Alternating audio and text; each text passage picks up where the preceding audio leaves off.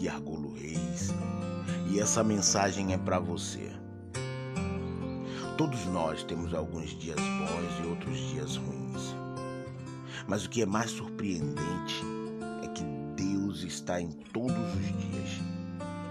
No livro de Mateus, no seu capítulo 28, no seu verso 20, diz assim: E assim eu estarei permanentemente convosco até o fim dos tempos. Se preocupa não. Deixa nas mãos do Senhor. É Ele quem cuida de você. É Ele que te guarda. É Ele que te livra de todos os males. Seja um dia bom ou seja um dia ruim, Deus ele é contigo. É Ele que te sustenta. Fique em paz.